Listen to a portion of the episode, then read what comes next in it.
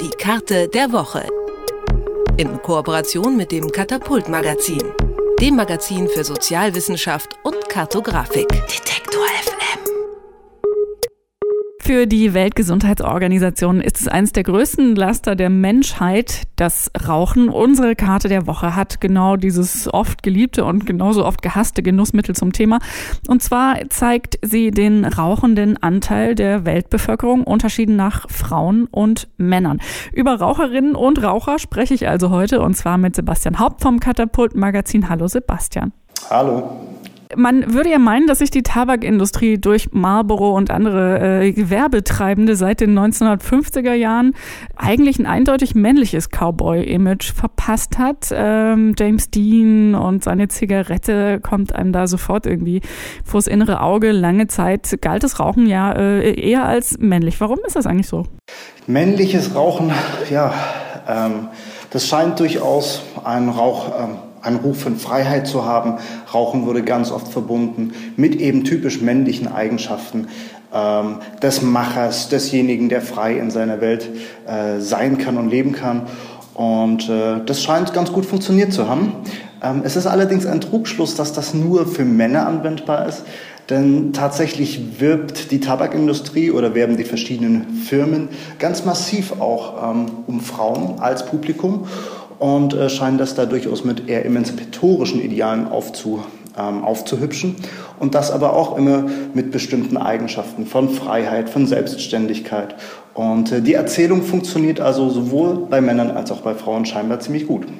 Und ist das eine Erklärung dafür, äh, warum mittlerweile, also in Europa, sagt ja auch eure Karte, fast genauso viele Frauen rauchen wie Männer? Also tatsächlich ist es so, dass äh, die Raucher, sogenannte Raucherprävalenzquote, das heißt der Anteil derjenigen Bevölkerung, die mindestens einmal am Tag zur Zigarette greift, in Europa und in Nordamerika ähm, sehr, sehr ausgeglichen ist. In, ich glaube, Schweden und Chile beispielsweise rauchen sogar etwas mehr Frauen. Ähm, und insgesamt statistisch lässt sich tatsächlich auch belegen, dass in Staaten, in denen eine größere Gleichstellung herrscht zwischen den Geschlechtern, auch tatsächlich mehr Frauen rauchen. Man darf da aber nicht den Trugschluss daraus machen, äh, jetzt äh, Rauchen für eine besonders emanzipatorische Tätigkeit zu halten. Da würde man nämlich der Tabakindustrie auf den Leim gehen, die das gerne als Motiv nutzt, um also für das Rauchen zu werben. Hat denn äh, der Tabakgenuss in den USA dann jetzt auch ähm, angezogen? Du sagst gerade, es gibt ja schon äh, durchaus äh, Regionen, wo eher mehr Frauen sogar äh, rauchen. Ähm, sind die Vereinigten Staaten dann noch so ein bisschen hinten dran und die Männer immer noch äh, vorne beim Rauchen oder ändert sich das auch so langsam? Ähm, insgesamt, also auch in den USA rauchen, glaube ich, ein bisschen mehr Männer als Frauen. Ähm, tendenziell ist sogar das Rauchen sowohl in Europa als auch in den nordamerikanischen Staaten rückläufig. Das heißt, ähm, beispielsweise haben in Deutschland ähm, etwa jeder fünfte Jugendliche noch vor 25 Jahren geraucht. Heutzutage sind das gerade mal noch 10 Prozent.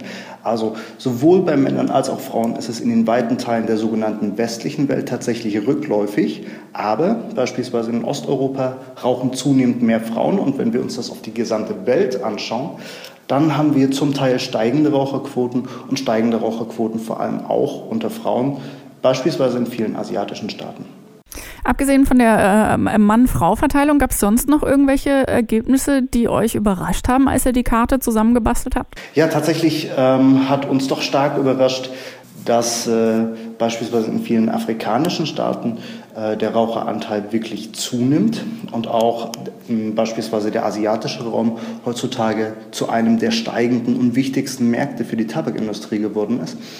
Ähm, das sah noch vor 10, 20 Jahren anders aus, hat unter anderem damit zu tun, dass viele asiatische Staaten ihre Märkte nun für ausländische Produkte auch geöffnet haben.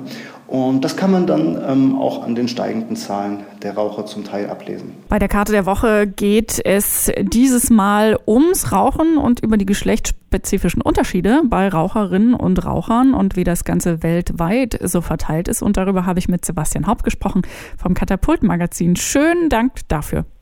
Vielen Dank auch. Die Karte der Woche. In Kooperation mit dem Katapult Magazin, dem Magazin für Sozialwissenschaft und Kartografik. Detektor.